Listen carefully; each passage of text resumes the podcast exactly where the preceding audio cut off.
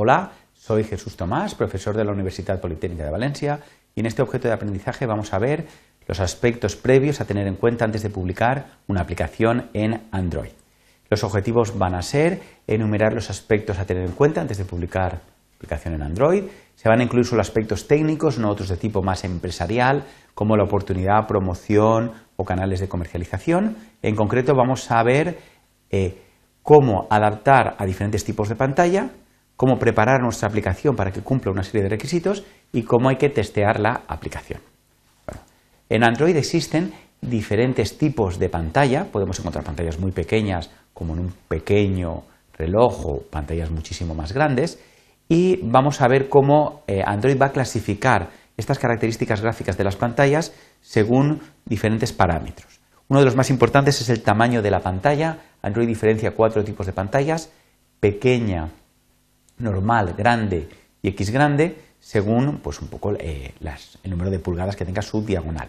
Realmente no sabremos el tamaño exacto, sino solo la etiqueta en concreto que el fabricante haya querido poner a la pantalla.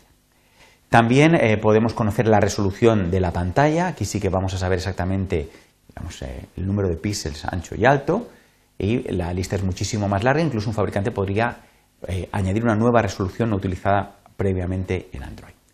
Otro aspecto muy importante es la densidad gráfica, que se puede obtener como una combinación entre el tamaño y la resolución, por supuesto, y se diferencian cuatro densidades, baja, media, alta y X alta, X eh, extra grande, digamos. Y eh, tenemos también dos posibles aspectos en relación de ratio, digamos, pantallas alargadas y no alargadas, que por lo tanto serían cuadradas. Muy bien, eh, es importante eh, asegurarnos que nuestra aplicación se vaya a ver bien para los diferentes tipos de pantalla y es importante también eh, conocer hoy en día cuáles son los tamaños, densidades gráficas más utilizadas en Android para así hacer especial hincapié en los sistemas más utilizados. Podemos acceder a la URL que se muestra en pantalla, donde Google hace una estadística en los últimos 14 días de acceso al Google Play, según las aplicaciones que se hayan descargado, y nos muestra cuáles han sido los tamaños de pantalla y las densidades gráficas de estos dispositivos. Vemos cómo pantallas pequeñas, small, apenas eh, se utilizan hoy en día, digamos un 2,7% en total, y casi todas son normal y un poquito más large. Abajo se puede ver una gráfica de este tamaño de pantallas. También nos muestra las diferentes densidades gráficas y vemos cómo con gran diferencia la más utilizada es HDPI, eh, tamaño grande. Esto nos puede ayudar, por supuesto, a pues, hacer especial hincapié, por ejemplo, en el tamaño normal, que es el que más se va a utilizar, y eh, pues no hacer tanto esfuerzo que se vea bien en un tamaño pequeño. Otra alternativa también es restringir ciertos tamaños de pantalla para que ningún usuario que tenga ese tamaño de pantalla se lo pueda instalar.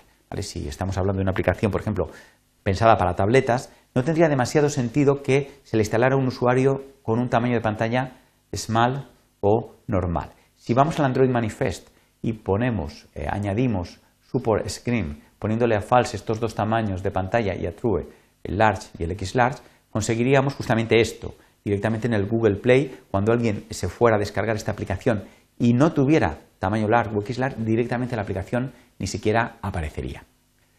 Muy bien, además del tamaño de pantalla, que es uno de los aspectos que más nos va a complicar la vida a la hora de asegurarnos que nuestra aplicación se vea bien en todos los sistemas, hay que tener en cuenta pues, una lista bastante larga de aspectos que hay que ir revisando. En primer lugar, si hemos traducido nuestra aplicación a diferentes idiomas, esto puede hacer que nuestra aplicación tenga una difusión muchísimo mayor. Es recomendable siempre utilizar el inglés como idioma por defecto e ir añadiendo, pues contra más idiomas mejor. Eh, también hay un atributo especial que es Android Label que nos va a identificar, eh, va a identificar al usuario como el nombre de la aplicación. Es muy importante que por lo menos eh, el nombre sí que esté bien traducido a el mayor número posible de idiomas y verificar exactamente que la traducción sea correcta. Además, tendrás que crear un icono para tu aplicación y asegurarte que se vea bien en las diferentes densidades gráficas. También es posible que hayas introducido varios logs eh, de, bugs, sobre todo, que ahora pueden ser innecesarios. Los logs que has introducido con errores, pues estos posiblemente pueden ser interesante que los dejes. También es muy importante verificar que la versión mínima del SDK utilizada sea la que realmente es la menor que necesitamos según las APIs que utilizamos. De todas maneras, si tenemos ya valores pequeños como 1.6 o incluso hoy en día ya 2.1, esto ya serían suficientemente pequeños para, eh, digamos, cubrir la práctica totalidad de los usuarios de Android. Eh, también puede ser interesante crear diferentes versiones con diferentes niveles de API y publicarlas. Hoy en día, por ejemplo, el, Google eh, Play sí que nos permite tener varios niveles de API y intentará instalar siempre el más alto posible en cada dispositivo. Esto puede ser interesante si nuestra aplicación, por ejemplo, es multitáctil, tenemos una versión determinada eh, que lo soporta a partir de la 2.0, pero también podríamos preparar otra versión en la 1.6 donde hagamos una aplicación donde realmente en lugar de las opciones de multitáctil pues utilicemos botones u otro tipo de formas de, por ejemplo, cambiar el tamaño de la pantalla. Muy bien, más cosas a tener cuenta es decidir el nombre del paquete y lo que son las, eh, el número de versión que vamos a utilizar en nuestra aplicación.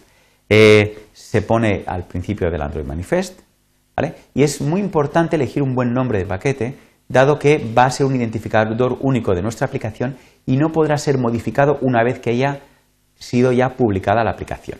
No puede empezar por org example o con Google, ¿vale? lógicamente eh, están ya reservados para otros usos. También tendremos que ir indicando el número de versión. Eh, en version code pondremos un entero que nunca se va a mostrar al usuario, sino que es una cosa interna. Y en version name vamos a poner la versión que estamos instalando en este momento, que es la que se muestra al usuario, y puede ser una cadena de caracteres. Eh, no hace falta usar el típico sistema 1.0, 1. podríamos poner pues, ice cream como nombre de versión. También eh, a partir del API Level 8 podemos utilizar el parámetro installation para indicar dónde nos interesa que se instale esta aplicación. Podemos pedir que se instale exclusivamente en la memoria interna, que se prefiere instalar en la memoria externa o que se prefiere instalar en la memoria interna. En estos dos últimos casos, por supuesto, sí hubiera suficiente memoria. Si no, se intentaría instalar en otro tipo de memoria. Muy bien, también eh, conviene revisar eh, dentro de la etiqueta Uses eh, Permission si realmente todos los permisos que estamos pidiendo son realmente necesarios. Muchos usuarios, si estamos pidiendo permisos para hacer llamadas de teléfono o enviar SMS, es posible que decidan no instalarse la aplicación. Eh, muchas veces, aunque queramos hacer llamadas de teléfono o enviar SMS, hay que también tener en cuenta la opción de hacerlo a través de intenciones, dado que realizar estas acciones a través de una intención no nos obliga a pedir el permiso correspondiente. ¿Vale? Si utilizas servicios de terceros, es muy posible que tengas que pedir una nueva clave una vez que ya hayas firmado la aplicación con el certificado digital definitivo. Por ejemplo, en el caso de Google Maps, hay que volver a realizar lo que es la solicitud de una nueva clave. Eh, también, para evitar un poco la proliferación de copias ilegales, eh, Google nos propone un sistema de creación y verificación de licencias que es el End User License Agreement, EULA.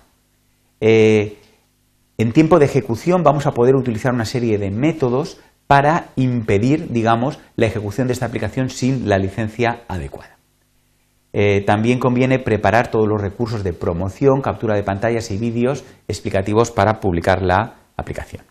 El último paso va a ser testear la aplicación eh, lo primero que tenemos que plantearnos es, ¿nuestra aplicación está suficientemente madura? Si eh, cometemos el error de publicar una aplicación antes de que satisfaga de forma adecuada a los usuarios, puede ser que estos se lleven una mala impresión y decidan nunca más volver a instalarla. Además, interesa probarla en diferentes tipos de dispositivos, tanto reales como virtuales, de todo tipo, ¿vale? para ver que se ve correctamente y que no hay ningún tipo de problemas. ¿Qué conviene verificar en cada uno de estos test? Pues por ejemplo, los cambios de orientación, ¿vale? O los cambios de configuración en general, como puede ser el idioma, sobre todo estos cambios en caliente, al cambiarlo mientras está en ejecución nuestro programa, eh, se comporta de forma correcta. Luego hay que verificar sobre todo el ciclo de vida de las actividades. Cuando una actividad pasa a segundo plano, realmente nuestra aplicación se comporta bien. Estamos consumiendo la batería de una forma razonable. Estamos, por ejemplo, teniendo en cuenta que los accesos a la red pueden fallar y nuestra aplicación tiene que ser robusta ante este tipo de problemas. Todo esto conviene revisarlo. He añadido un link donde se muestra de forma más detallada que hay que tener en cuenta, digamos, eh, para verificar cada uno de estos aspectos. Bueno, pues hasta aquí la presentación. Hemos enumerado los diferentes aspectos a tener en cuenta antes de publicar una aplicación en Android. Muchas gracias por vuestra atención.